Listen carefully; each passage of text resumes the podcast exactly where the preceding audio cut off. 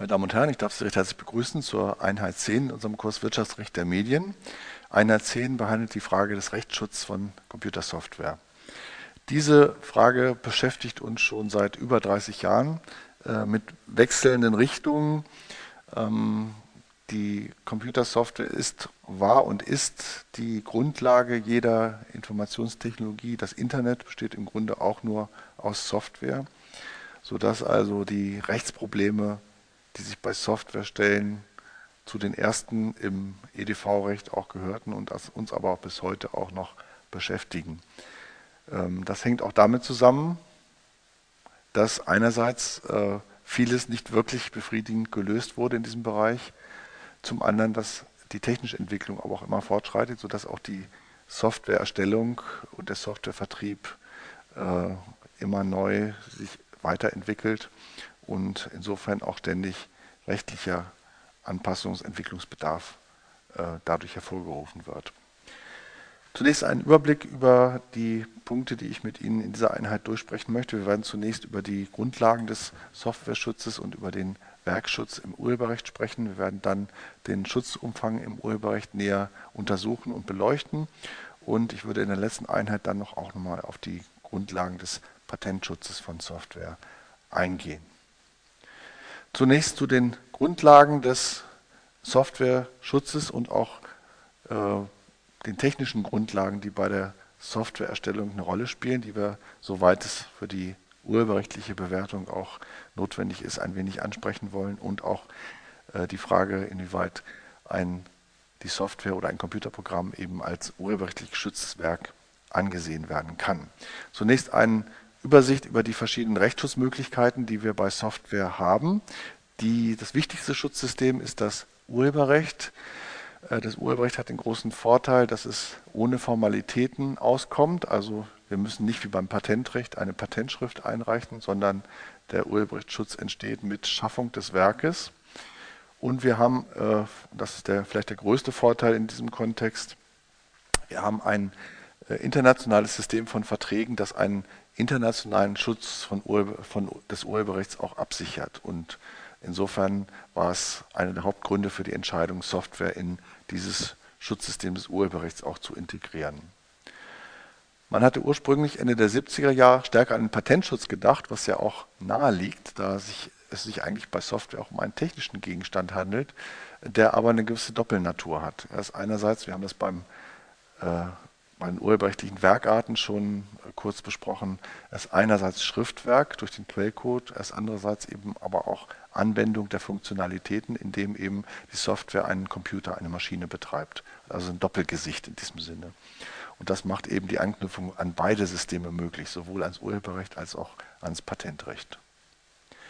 Wir haben weitere Schutzmöglichkeiten aus dem Immaterialgüterrecht, die aber insofern keine große Besonderheit bei Software darstellen. Wir haben den markenrechtlichen Schutz. Man kann also Software oder die Verpackung mit Marken versehen und damit die Herkunft des, der Software auch deutlich machen. Wir haben einen Titelschutz, der den Inhalt der Software kennzeichnet, wie bei Büchern. Also die, die, der Name von Spielen etwa kann dem Titelschutz unterliegen. Wir haben einen ergänzenden Leistungsschutz im UWG, Paragraph 4 Nummer 9, der auch einen Schutz gegen Übernahme von Software äh, bieten kann. Dieser Schutz ist allerdings mit der Entwicklung des Urheberrechts zunehmend zurückgetreten, weil der urheberrechtliche Leistungsschutz so eine gewisse Lückenfüllungsfunktion hatte, die mit der weiten Anwendung des Urheberrechts heute eigentlich nicht mehr erforderlich ist. Und wir haben den Geheimnisschutz, man kann auch sagen Know-how-Schutz. In Software steckt eine, eine Menge von betrieblichem, auch technischem Know-how drin.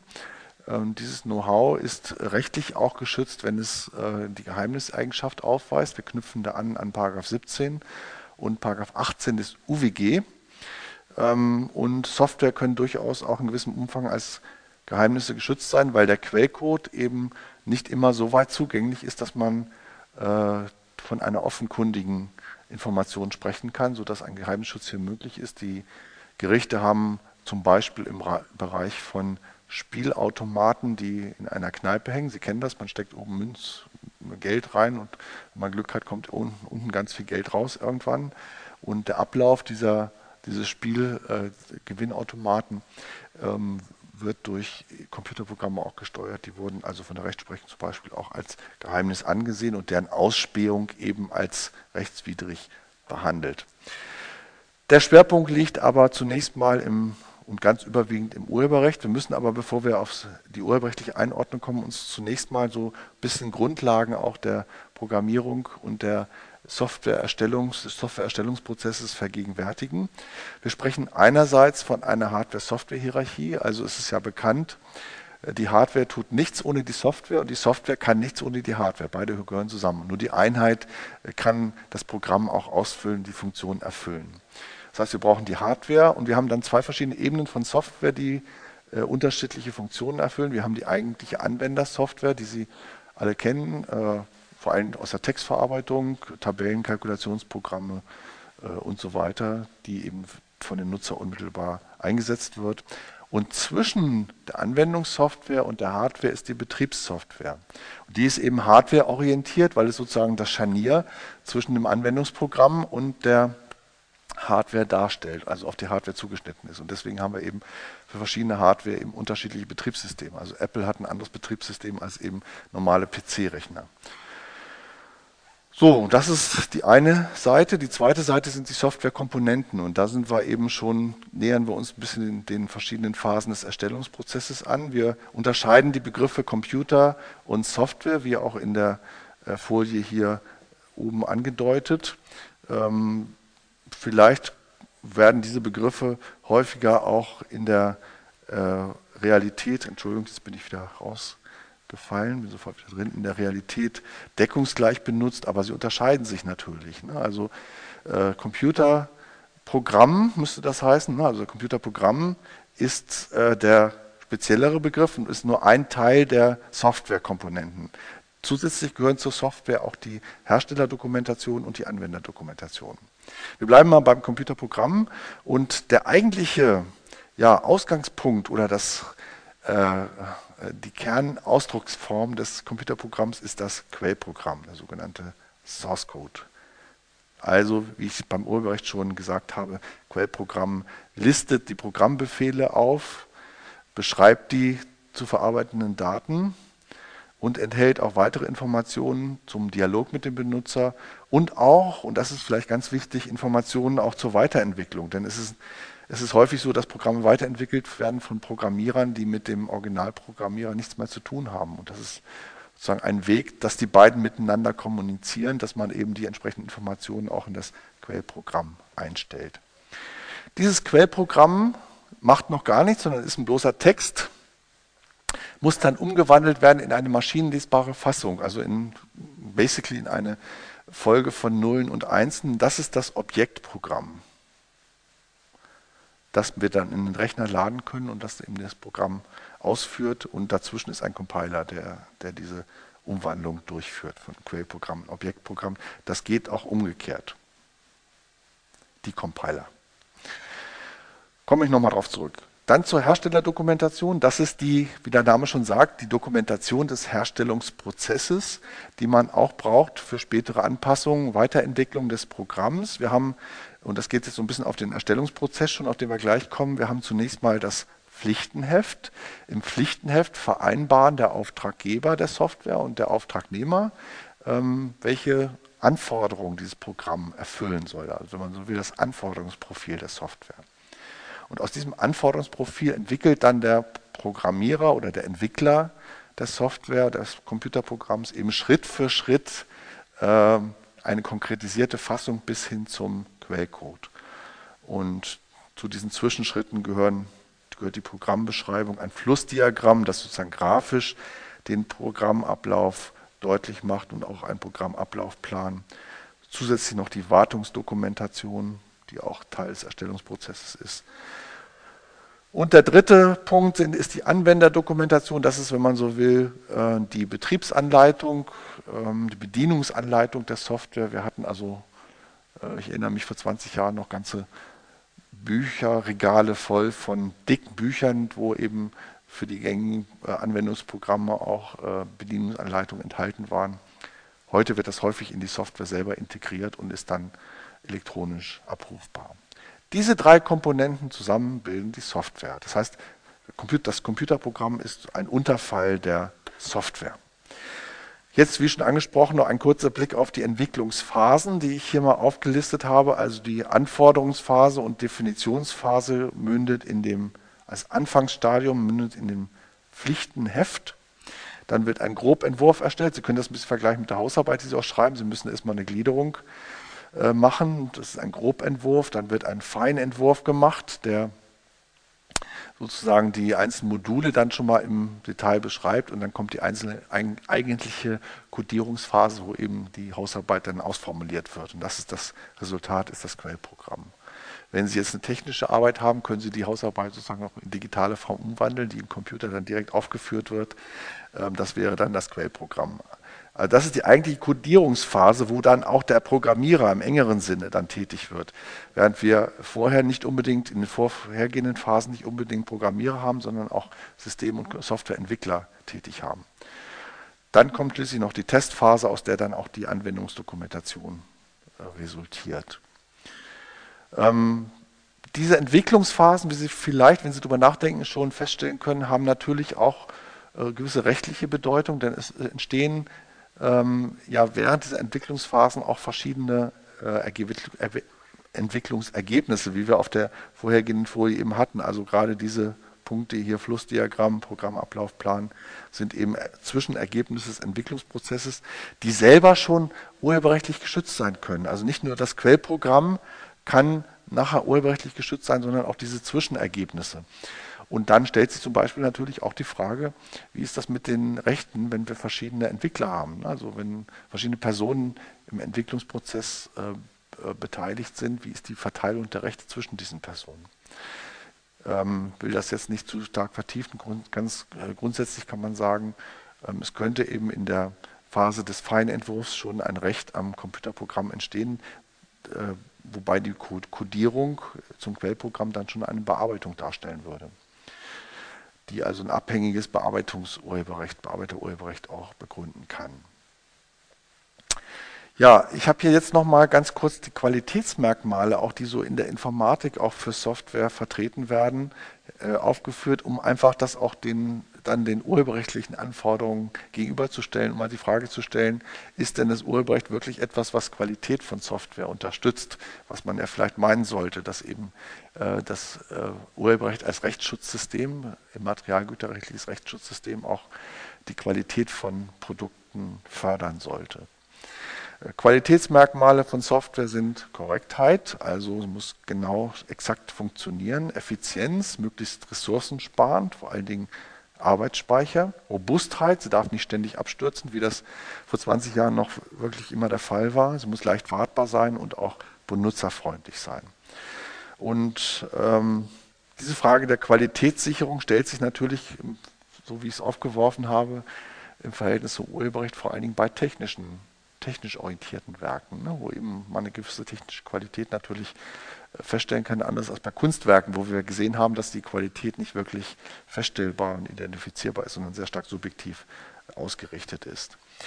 So, es gibt gesetzlich keine Definition dessen, was ein Computerprogramm darstellt. Also auch im Urheberrecht ist das nicht definiert, aber es gibt ältere Definitionen aus dem äh, hier von der WIPO, aber auch in technischer Hinsicht. Die, ich habe hier mal die WIPO. WIPO ist die Weltorganisation für geistiges Eigentum, die sich so ein bisschen der Verwaltung dieses Rechtsbereichs äh, verschrieben hat, auch Mustergesetze entwirft und so weiter. Hier eine Definition, Sie sehen aus dem Jahr 1978, also schon äh, daran sieht man, wie lange wir über diese Fragen auch diskutieren. Ähm, die Definition beinhaltet im Prinzip eine Folge von Befehlen, die äh, bewirkt, dass eine Maschine eben bestimmte Aufgaben ausführt. Und ähm, diese Definition ist recht weit gefasst, aber ähm, an dem Merkmal eine Folge von Befehlen sieht man, dass es auch nicht mehr ganz aktuell ist. Heutige Computerprogramme funktionieren nicht unbedingt sequenziell, sodass ein Befehl nach dem anderen abgearbeitet wird, sondern wir haben einen starken Zweig sogenannter objektorientierter Programmierung, wo eben einzelne Module sozusagen miteinander vernetzt sind, die dann äh, je nach Bedarf aufgerufen werden können, sodass diese Vorstellung, es ist ein feststehender statischer Ablauf bestimmter Befehle heute so nicht mehr von, äh, der Wirklichkeit auch entspricht. Und daran sieht man schon die Schwierigkeit, eben auch hier Definitionen auch ins Gesetz aufzunehmen, denn die technische Entwicklung schreitet fort und der Gesetzgeber kann nicht immer solche Definitionen immer wieder anpassen und neu regeln, sodass also das vielleicht insofern eine weise Entscheidung war des Gesetzgebers, hier auch keine Definition in das Gesetz aufzunehmen. Wir haben hier noch, dann noch den Begriff der, äh, des Algorithmus, den ich hier schon mal einführe, weil er auch rechtliche Bedeutung hat. Ähm, Algorithmus kennen Sie vielleicht aus der Schule noch, aus der Mathematik.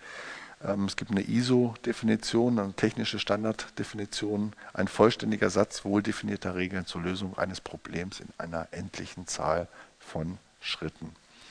Und jetzt kann man sich überlegen, sind die Definitionen ähnlich von Computerprogrammen und Algorithmus. Der Algorithmus ist mehr ein theoretisches Konzept, ne? ein Satz vollständiger Regeln zur Lösung eines Problems. Aber im Kern eigentlich dasselbe. Ne? Folge von Befehlen, vollständiger Satz von Regeln, die bewirkt, dass eine bestimmte Funktion ausgeführt wird in einer endlichen Zahl von Schritten.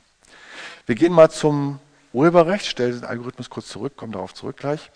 Zum Urheberrecht äh, und der Frage, inwieweit Computerprogramme jetzt im Urheberrecht auch schutzfähig sein können. Ähm, ich äh, werde die einzelnen Voraussetzungen nicht nochmal im Einzelnen durchgehen. Wir haben das ja in der Einheit Urheberrecht ähm, auch schon ausführlich besprochen. Das war die Einheit 7 des Wirtschaftsrechts der Medien. Ähm, also die wichtigste Voraussetzung für den Werkschutz ist das persönliche Schaffen, also die, die, Einfl das Einfließen lassen individuelle Elemente in das Werk. Ich hatte das Beispiel des Malers genommen, der das sozusagen seine persönlichen Erfindungen in dem Gemälde auch umsetzt. Ähm, das müssen wir jetzt übertragen auf Computerprogramme und das bedeutet, wir müssen letztendlich feststellen, dass kreative individuelle Elemente in die Programmierung eingeflossen sind. Und Sie sehen an der Stelle jetzt schon, äh, verglichen mit, dem, mit den Qualitätskriterien ist das dann doch was anderes. Ne? Also hier geht es um technische Anforderungen und technische Ergebnisse, die sich positiv auswirken. Beim Urheberrecht geht es um kreative Leistungen, ne, die nicht unbedingt sich jetzt auf diese technischen Merkmale richten müssen, sondern sich auch auf andere Merkmale der Programmierung richten können und müssen, wobei das gerade nicht so einfach festzustellen ist, was denn eigentlich die individuelle Leistung eines Programmierers ist und wo da die Spielräume des Programmierers auch in technischer Hinsicht bestehen, um individuelles Schaffen, Ausleben und Auswirken zu können. Also schöpferischer Eigentümlichkeitsgrad hängt damit auch zusammen und ist äh, eine Anforderung der, an den Werkschutz von Computerprogrammen. Das Gesetz spricht davon, dass verschiedene Ausdrucksformen auch des Computerprogramms geschützt sind. Paragraph 69a Absatz 2.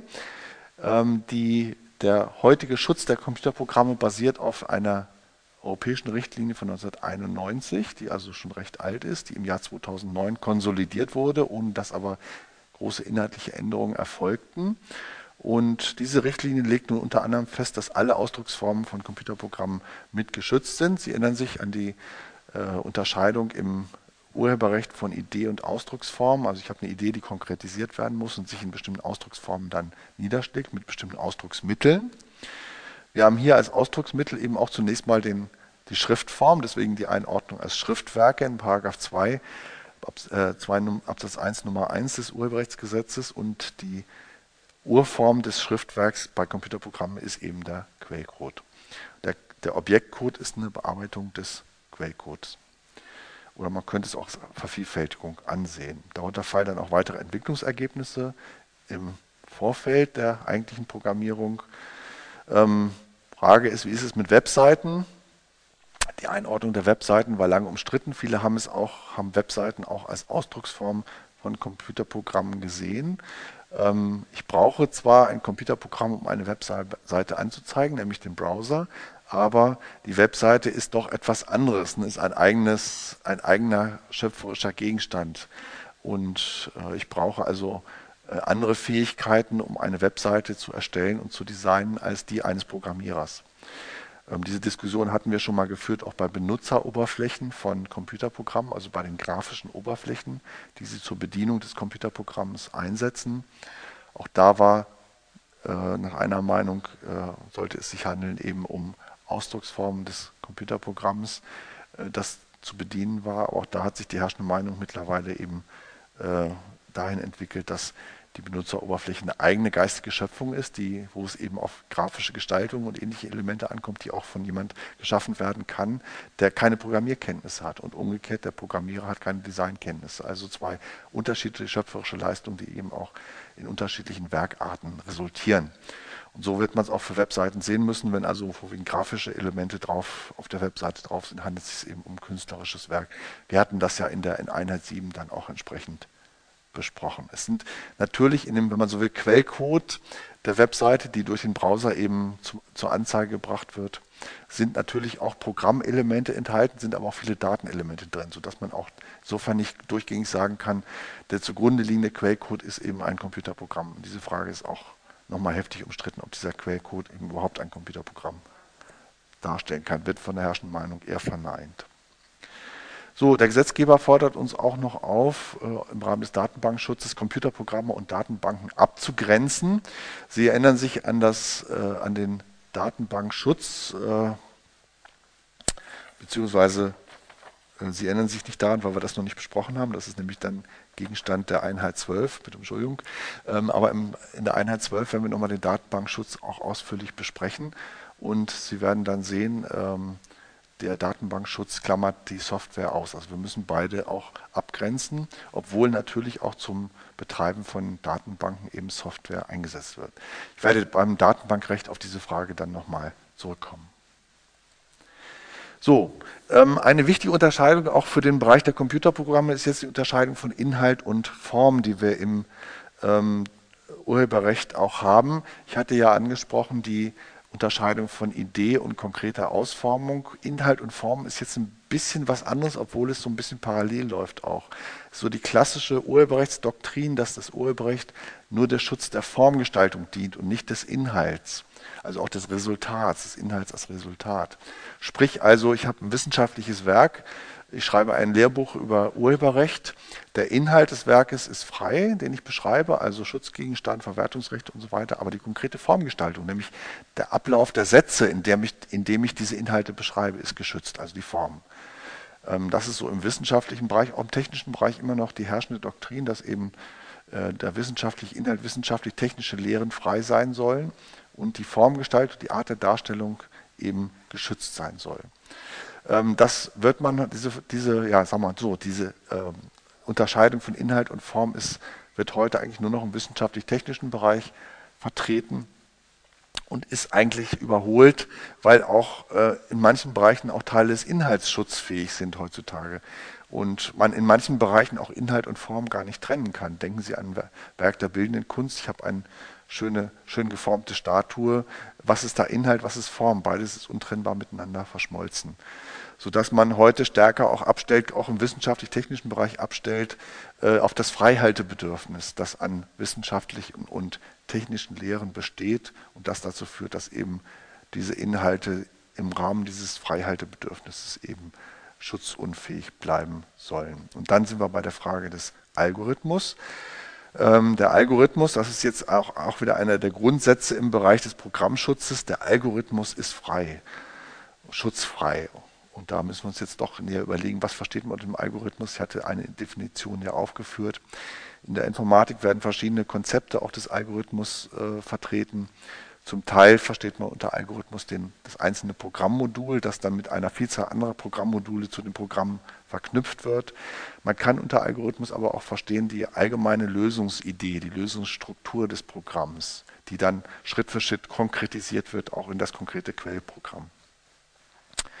Und wenn man es so versteht, dann wäre man eben wieder bei der Unterscheidung von Idee und Formgestaltung und würde eben die, den Algorithmus als allgemeine Lösungsidee des Programms dem, der Idee zuordnen, die noch nicht hinreichend konkret ist, um schutzfähig zu sein, äh, während an irgendeiner Stelle zwischen der äh, Idee, also den, auch den Anfangsstufen der äh, Programmerstellung und dem Quellcode die Schutzfähigkeit auch urheberrechtliche Schutzfähigkeit beginnt, weil wir ein hinreichend konkretes Computerprogramm auch vorliegen haben.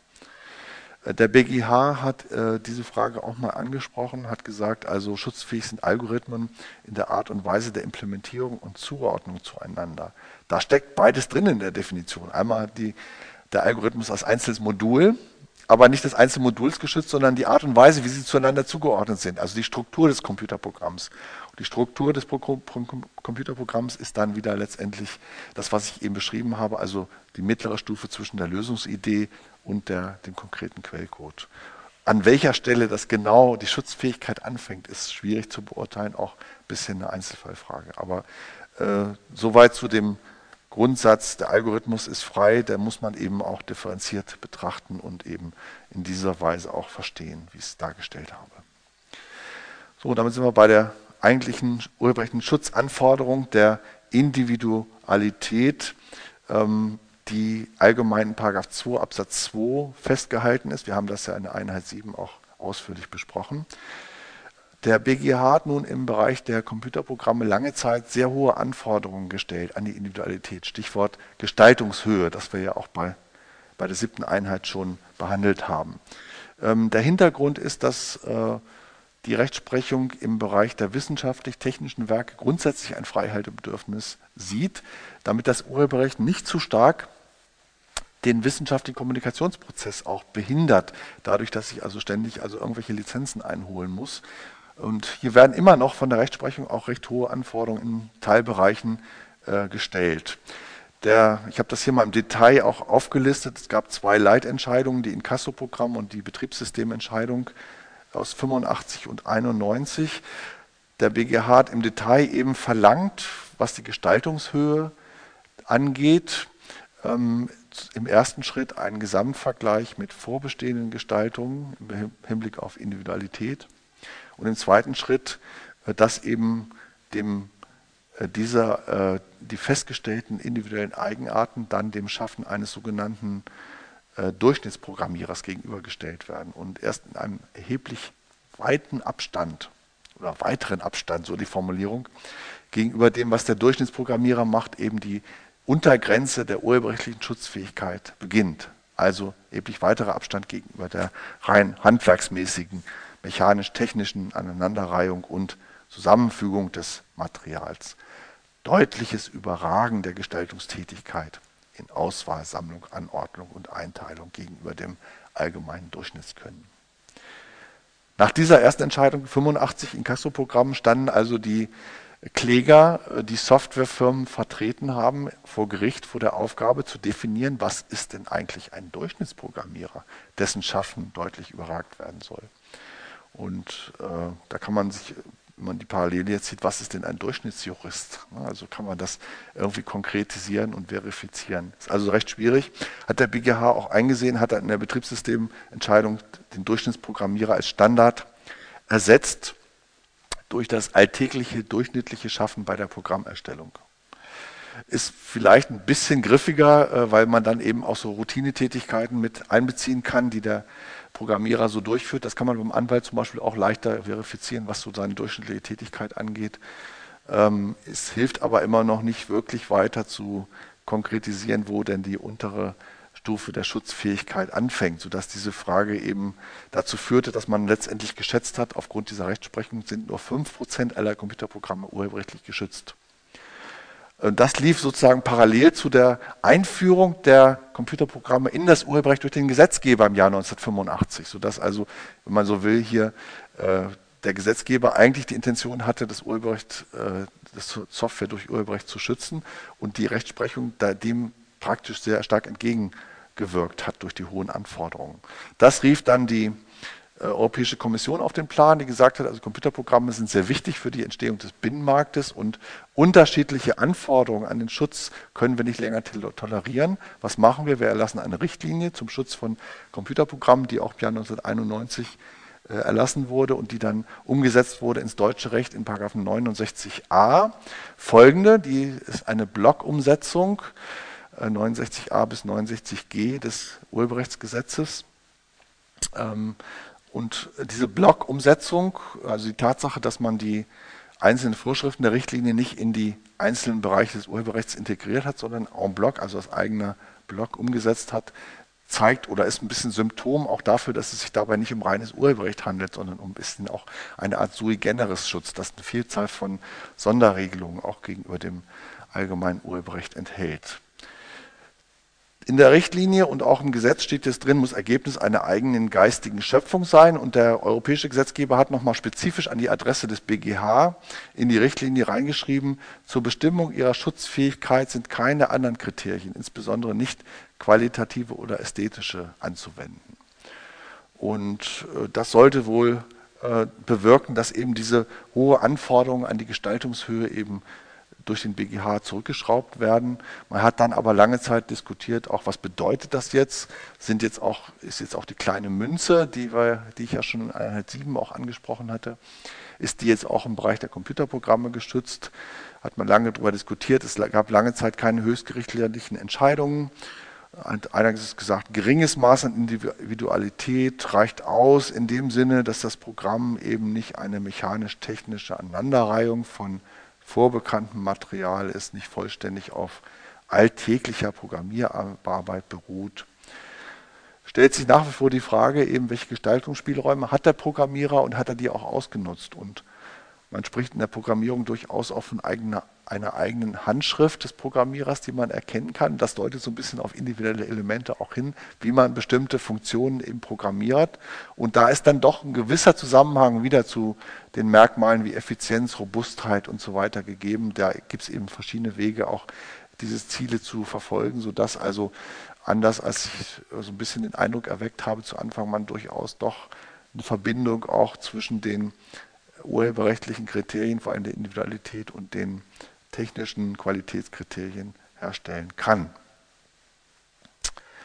Man ging jetzt bei der Absetzung, bei, bei der Absenkung äh, der Anforderungen auch so weit zu sagen, es müsste eine tatsächliche Vermutung begründet werden für den Urheberrechtsschutz, die dann widerlegt werden müsste.